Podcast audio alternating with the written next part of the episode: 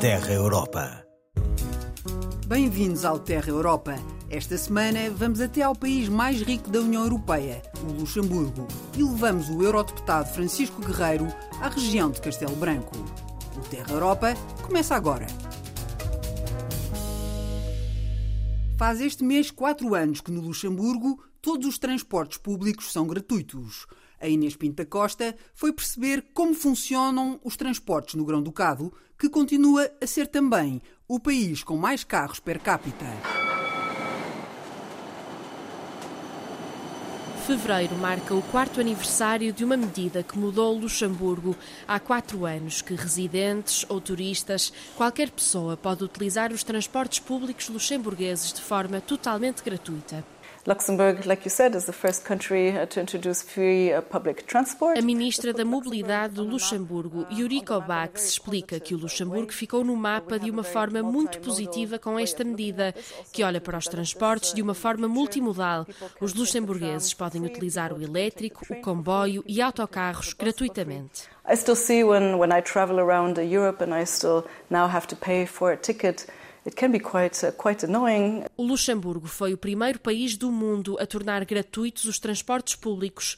Na União Europeia, só Malta seguiu o mesmo caminho, uma medida que, em ambos os casos, se financia através dos impostos dos cidadãos. The costs of exploitation uh, a ministra da Mobilidade do Luxemburgo, Yuriko Bax, aponta o orçamento do ano passado para os transportes, 800 milhões de euros, um valor que deixa de contar com as receitas de compra de bilhetes, um corte de 40 milhões.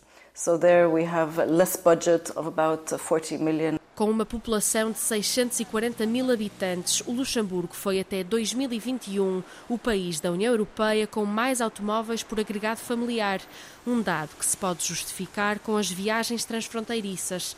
Cerca de 70 mil pessoas deslocam-se diariamente para trabalhar na Alemanha, França ou Bélgica. Nos últimos anos, o Parlamento Europeu tem colocado pressão nos Estados-membros para tornar a mobilidade mais verde e sustentável. Até 2030, espera-se que a União Europeia reduza em 55% as suas emissões. Connectivity. It's, it's mandatory. O eurodeputado romeno Jean-Marie Marinescu, membro da Comissão dos Transportes no Parlamento Europeu, explica que a conectividade é obrigatória e necessária para a sociedade e para a economia and development of, uh, of uh, economy. Para além dos transportes gratuitos, qualquer cidadão luxemburguês pode candidatar-se a uma ajuda do Estado de 600 euros para comprar uma bicicleta, uma medida para reduzir o uso de carros no país mais rico do mundo.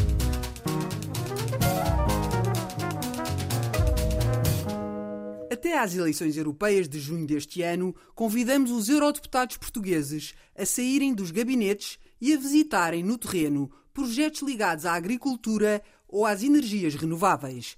Esta semana, o eurodeputado independente Francisco Guerreiro foi até à aldeia de Álvaro, em Castelo Branco, para discutir o problema dos incêndios e conhecer um projeto de turismo sustentável alimentado por energia solar. A reportagem é do João Damião. Seja bem-vindo à Vila de Álvaro, eu digo sempre Vila. Uh, o senhor deputado Francisco Guerreiro é no Mirador com vista para o César que o eurodeputado independente Francisco Guerreiro conversa com a presidente da Junta de Freguesia de Álvaro, Helena Pereira. Nós temos sido muito fustigados com os incêndios e a parte aqui das ladeiras, tanto da ladeira do Rio como da ladeira uhum. da Ribeira, hum, as pessoas não limpam. A aldeia, no distrito de Castelo Branco, tem pouco mais de 200 habitantes a poucos quilómetros de Pedrógão Grande, foi um dos locais consumidos pelas chamas do grande incêndio de 2017. Nós tivemos a debater durante este, este último período uma, uma lei para a restauração da natureza. E o que me parece é que, por exemplo, poderia haver também um incentivo diferente a termos uma floresta mais biodiversa, portanto, não só a plantação. Agora, a maior parte dos proprietários aqui vão estão a fazer plantações de medronheiros hum, e eh, de olival de muitas de, de, de árvores de fruto e espero que cada vez mais as pessoas vão, vão fazendo isso. E vocês também têm mais uh, atividades para além de, das agrícolas, não é? Estamos agora a visitar um barco, que é um exemplo ah, também dessa transformação. Sim, sim. É por um cais estreito no Rio Zézer que o eurodeputado conhece este projeto de turismo sustentável. É uma casa flutuante com dois quartos, uma cozinha e sala. Permite ainda aos visitantes navegarem no rio Zézere. Tudo foi idealizado pelo empresário Pedro Castanheiro. Temos a, vertente dos painéis solares e fotovoltaicos, que a autonomia da casa é baseada nessa energia renovável, é mesmo assim.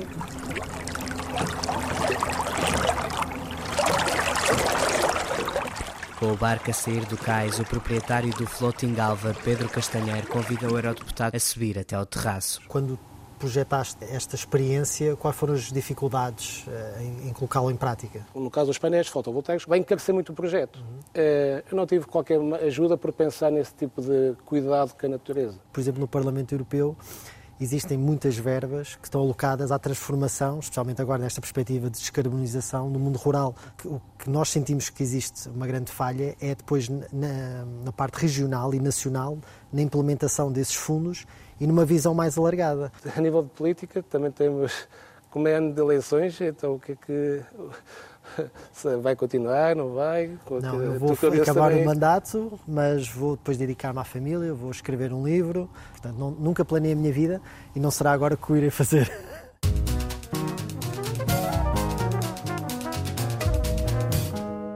Esta semana conhecemos mais um termo no dicionário europeu. Hoje vou falar de Equipa Europa. Luís Má professor de Desenvolvimento Global do ISCTE. Com esta abordagem, a União Europeia procura responder a vários objetivos. Ter um papel central no palco global, como atriz geopolítica, protegendo os interesses da União Europeia e promovendo os seus valores.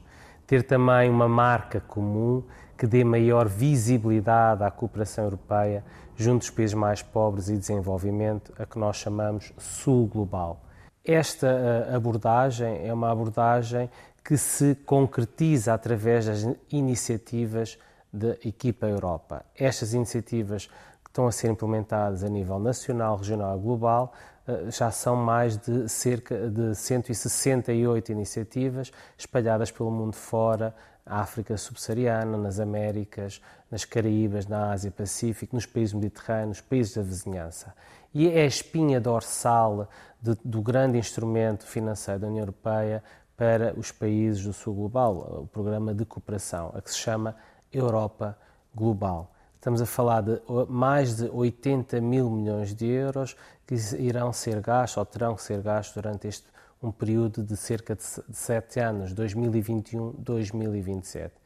É importante, é, é um termo importante precisamente porque afirma, reafirma, confirma o papel da União Europeia como a principal doadora dos países em desenvolvimento, dos países mais pobres.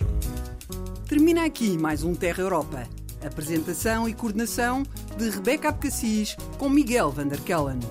Siga-nos nas redes sociais em RTP Europa e regresse connosco para a semana.